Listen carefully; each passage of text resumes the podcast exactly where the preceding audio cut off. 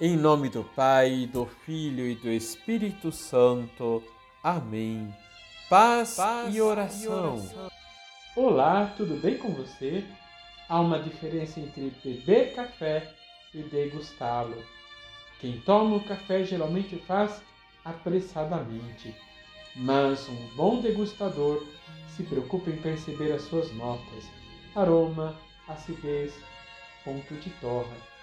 E aí, como você tem vivenciado a sua vida?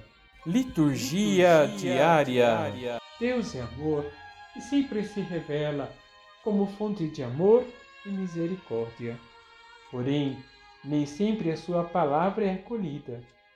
Duas atitudes podem nos prejudicar: o preconceito e o julgamento. Como crianças, muitas vezes olhamos a aparência e nos esquecemos da essência o Evangelho de Mateus, capítulo 11, versículos de 16 a 19, Jesus faz uma revisão de comportamento das pessoas diante do anúncio de João Batista e do seu próprio ministério. Veio João, que não come nem bebe, dizem, ele está com um demônio.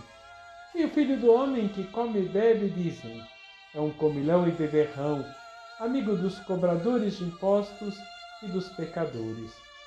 E Jesus conclui: Mas a sabedoria foi reconhecida com base em suas obras. Quem é a sabedoria? Ou no que consiste a sabedoria que afirma Jesus? Nesse tempo do advento, descobrimos que a sabedoria é o próprio Jesus, o Filho de Deus, que vem nos visitar. Podemos aceitá-lo como nosso Salvador ou fechados no nosso egoísmo e julgamento, rejeitá-lo, bem como o seu plano de salvação.